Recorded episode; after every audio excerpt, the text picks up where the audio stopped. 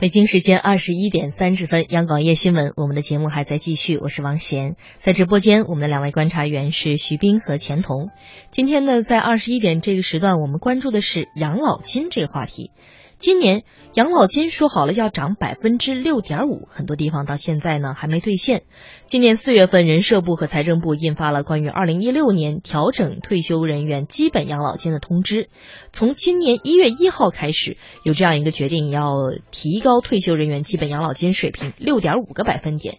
预计呢会有八千五百多万企业退休人员，一千七百多万机关事业单位的退休人员会受益，总共惠及的是一亿多的退休人员。不过刚才我们听到记者报道也说到呢，目前呢上海已经全部都发放到位了，而北京、辽宁、浙江、天津这些地方有了一个发放的初步时间表，但是在更多地方呢还并没有说清楚到底是什么时候可以发放到位。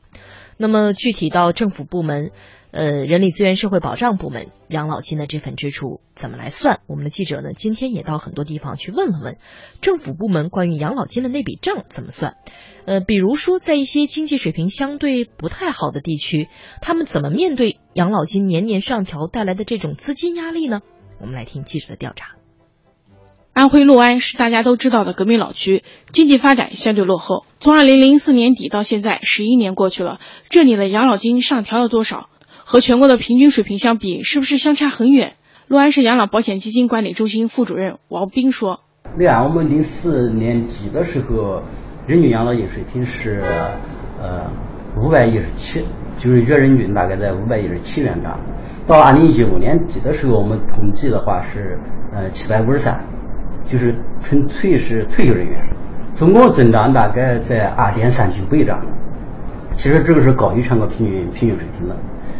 就是我们两市这个调资增长幅度呢，跟安徽省平均增长幅度啊是大致相当的，就是呃差不多。虽然我们的绝对养老金水平啊没有那个嗯发达的那些市高，也没有合肥那个那个行业的那个退休人员高，但我们调资的幅度是差不多的。你你拿去年二零一五年来讲的话，呃全省我们是人均调了是一百九十六元。我们两调的是一百九十五，跟全省是平均水平是一致的。六安市是一个农业大市，相对来说，像马钢、淮矿集团这样大的企业基本没有，财政收入自然比不过其他城市，需要大量资金投入的养老金的发放必然出现缺口。六安市养老保险基金管理中心副主任王斌说：“六安市出现资金缺口是从二零一零年开始的，当年的缺口大概在一千五百万这样，但到二零一五年底，资金缺口就达到了八亿多。这越来越大的资金缺口该怎么办？”王斌告诉记者：“但这个你也不用担心，因为这个呢，中央啊给省级啊还有转移支付，转移支付我们加进来，嗯，算算收入的话，我们总的结余、基金结余啊还有不少，可以这样说，确保发放肯定是没有问题，这个退休人员肯定不用担心。”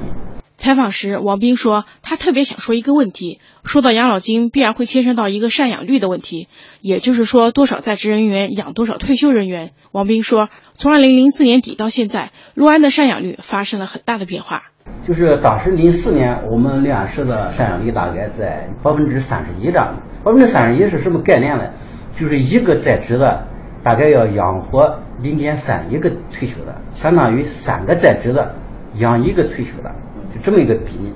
到二零一五年底，这个情况就发生变化了，这个赡养率就达到了百分之五十二。这什么概念呢？就是一个在职的养零点五二个呃退休的，那换算一下呢，就是两个养一个，三个养一个跟你两个养一个，可明显负担就加重了。出现了资金缺口，赡养率还在逐年升高。虽说有中央财政转移支付兜底，但是王斌说，他们也不能坐等着向上面要。就是当然，我们自己肯定要做好我们自己的工作。你像在养老保险扩面，这个加强征收，加强清欠，就是像欠费企业，我们加大清欠力度。我们把自己的工作做好，把我们应该做的做好。你好比讲，他这个新新办的企业，我们其实要让他参保，让他交费。因为养老保险嘛，它有这么一个特点，它是呃有一个特点就是以新养老。如果你没有新增加进来的参保的人员、交费人员，那你退个人员只是拿着的基金，不是越来越少了吗？刚才记者在安徽六安的这个采访当中呢，大家会听到，呃，当地这样一个负责人，呃，养老保险基金管理中心的一位副主任呢，接受记者采访的时候也说到，目前到了二零一五年底，也就是去年年底的时候，六安市的养老保险基金的资金缺口已经达到了八亿多。当然，他也告诉记者说不用担心，但是很多人也在想啊，那么很多地方为什么养老金的这样一些发放，呃，会出现让大家比较担心或者说讨。论的话题呢，是不是这也是一个值得关注的问题？我们来听听记者在更多地方的采访。在河南省信阳市，根据以往惯例，每年四月，企业退休人员的养老金都会上涨，相关部门也可以保障及时发放到位，不存在结构性缺口。信阳市企业养老保险中心待遇审核科工作人员。资金一般我们就是中央转移支付的，然后省财政这都拨过来的，缺口是没有的。一般就是我们做了计划，基本上四月底就发放到位了。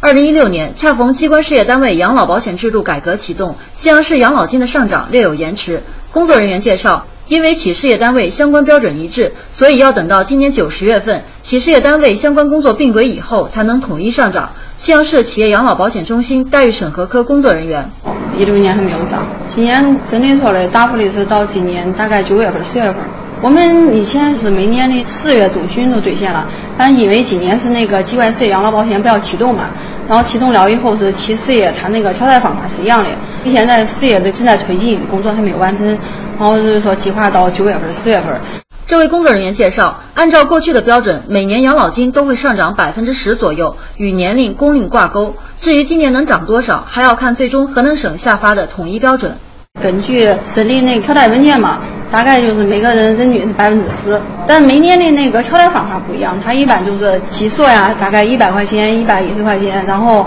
每年不一样，跟工龄挂钩，跟年龄挂钩。六十五岁以上每次调贷是多四十块钱，每多那个十岁是多五块钱，然后这一次调贷具体的方法还没出来。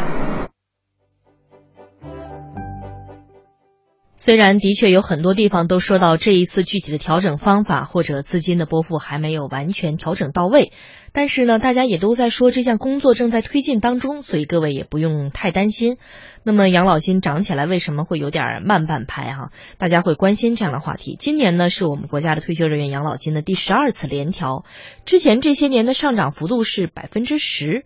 为什么从百分之十今年降到了百分之六点五？社会普遍呼吁的所谓的养老金合理调整机制，是不是从此已经开始展开了呢？我们来听央广记者何源的一段梳理。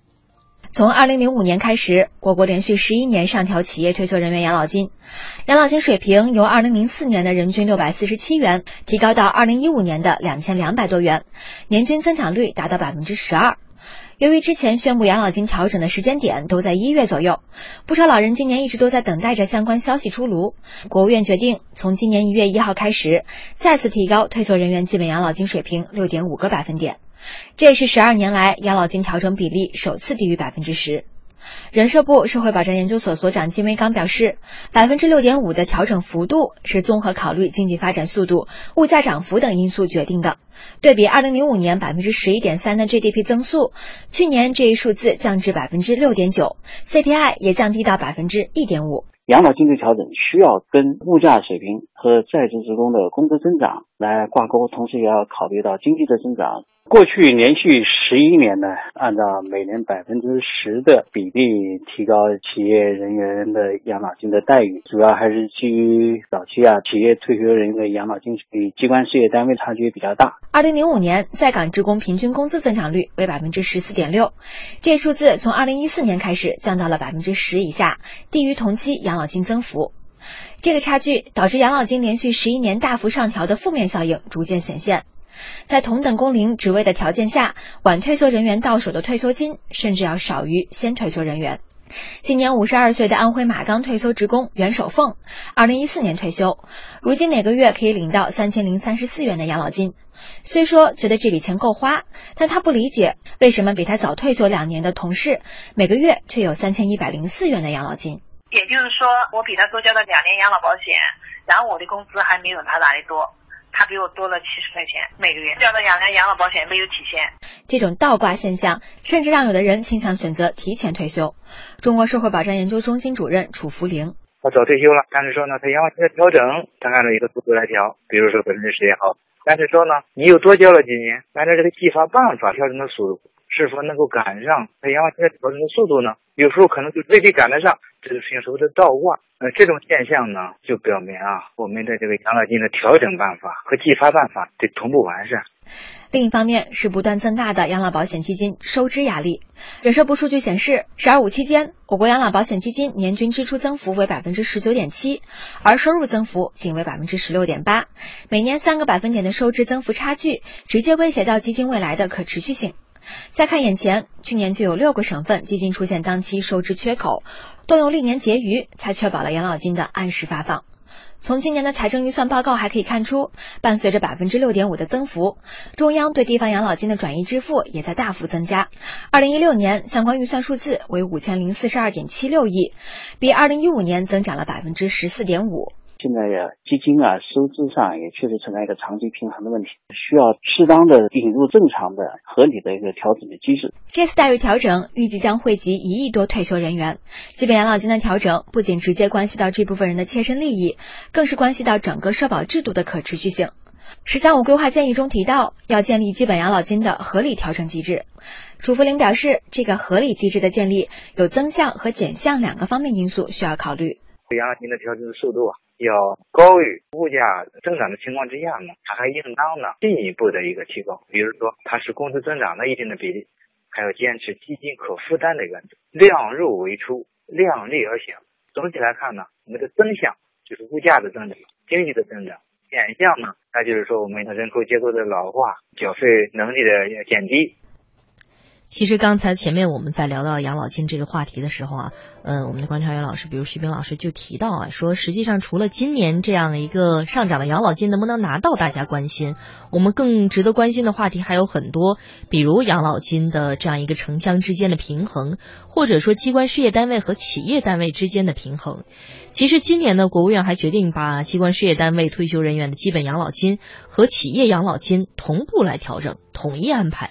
其实这是近差不多二十年来啊，机关事业单位首次和企业同步，按照相同的办法来调整退休待遇。这当中的调整机制最近又发生了一些什么样的变化呢？我们继续来听记者何远的报道。长期以来，由于养老保障双轨制的原因，我国企业人员基本养老金水平与缴费水平和缴费年限挂钩，而机关事业单位人员的退休费则与工龄和退休前工资水平相关，并伴随着在职人员工资的调整，按照一定比例上调。这导致两类退休人员的待遇水平差距较大。过去机关事业单位退休费啊，是根据他退休前的工资水平、工作的年限啊来计发的，所以它跟在职人员的工资的增长啊，过去实际上是挂钩的。随着在职人员的工资的增加呢，它就会相应的调整。从二零一四年十月一日开始，伴随着双轨制的废除，这次政策调整后，机关事业单位退休人员的养老金开始与企业按照相同的办法由国家统一调整。简单说，在此之前，已正处级职级退休的国家公务员老张，他的养老金是随着在职正处级工资的调整而按照一定比例提高的。而今年之后，老张养老金的调整方式将完全与企业退休人员相同。金维刚表示，这就消除了两类人在待遇调整上的不平衡，体现了制度公平。从建立统一的养老金的调整机制来讲，那么今后呢，机关事业单位和企业呢，在养老金的调整方面呢，它基本上是同步调整，而且调整的幅度呢，大致上相当，就会避免过去由于双轨制导致的这种待遇差持续的延续下来。一份二零一三年的数据显示，当年全国平均下来。thank you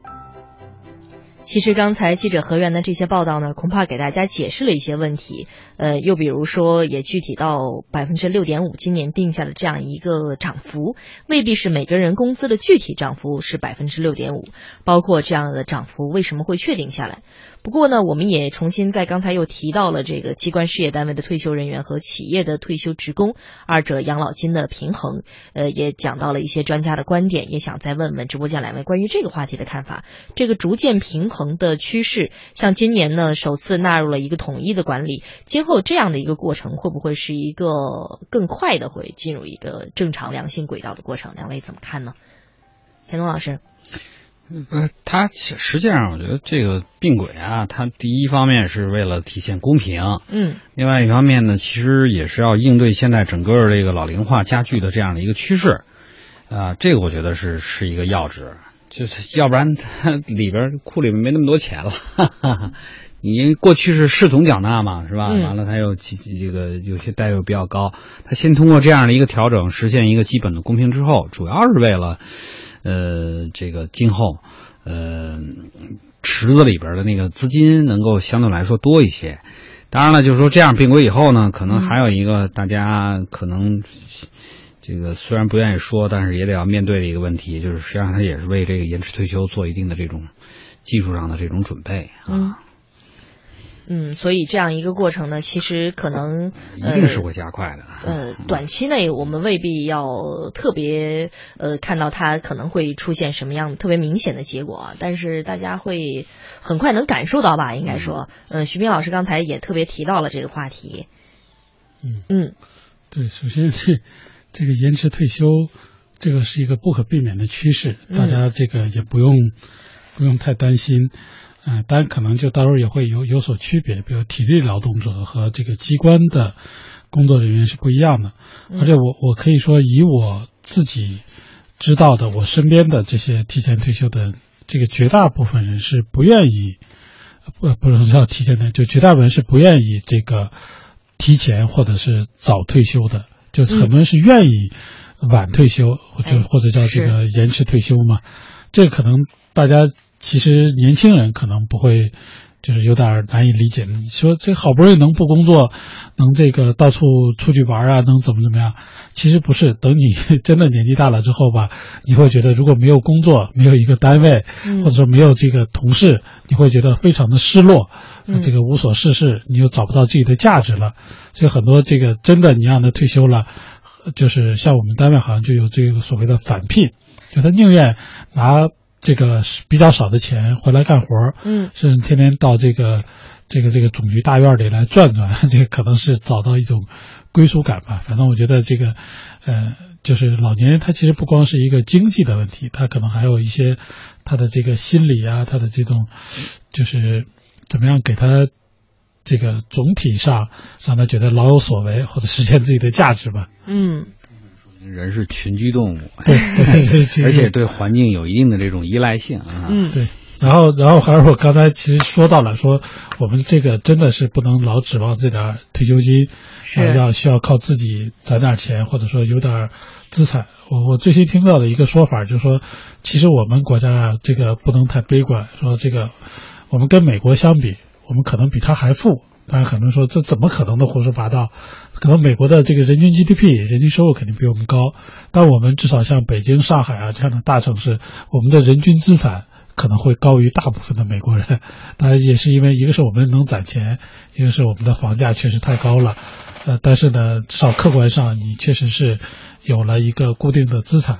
所以我我建议大家还是这个先不要考虑这点退休金了，涨百分之六点五其实也没涨多少。这个好好想想怎么挣钱，怎么理财，怎么这个将来能够实现财务自由吧。嗯，所以关于这个退休金的话题啊，恐怕呃能够一起说到的就有太多太多和这个事情相关的了。呃，我们今天说到的关于退休金，当然是由各地。百分之呃六点五的这样一个上涨，到现在很多地方还没有兑现，说起来的。不过呢，关于养老，的确这个话题还有更多可聊的事情。不知道又让您想到了什么是您自己最关心的呢？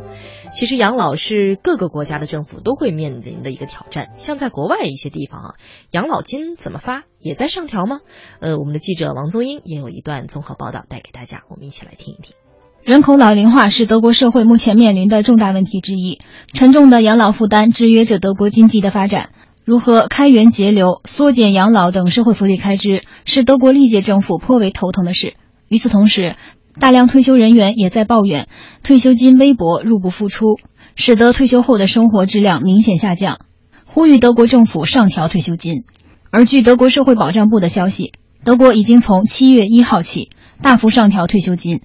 根据所在地区的不同，老联邦州及西部地区上调幅度为百分之四点二五，新联邦州，也就是东部，上调幅度为百分之五点九五。此次退休金上调幅度也是二十三年来最大的一次，将惠及两千万德国退休人员。中国之声德国观察员薛成俊。此次的退休金的大幅上调呢，则主要是基于德国平均工资水平的上涨。那么去年德国西部和东部地区的毛工资呢，分别是上涨了百分之三点七八和百分之五点四八。除此之外呢，还有对去年因估算偏差少涨的部分的一次性补偿。因此呢，与往年相比，今年的退休金涨幅比较大。不过，薛成俊介绍，长期来看，德国退休金大幅上调的空间不大。就长期来看，德国退休金大幅上调的空间不大。那么，随着德国社会老龄化的加剧，甚至呢是难以为继的。未来德国的退休金涨幅呢，最多可能维持在百分之二左右。那么，考虑到通货膨胀、经济前景不明朗等不稳定因素，仅仅依靠法定退休金呢，将会让越来越多的退休人员陷入所谓的老年贫困当中。那么，尤其是对那些工资本来就不高的人。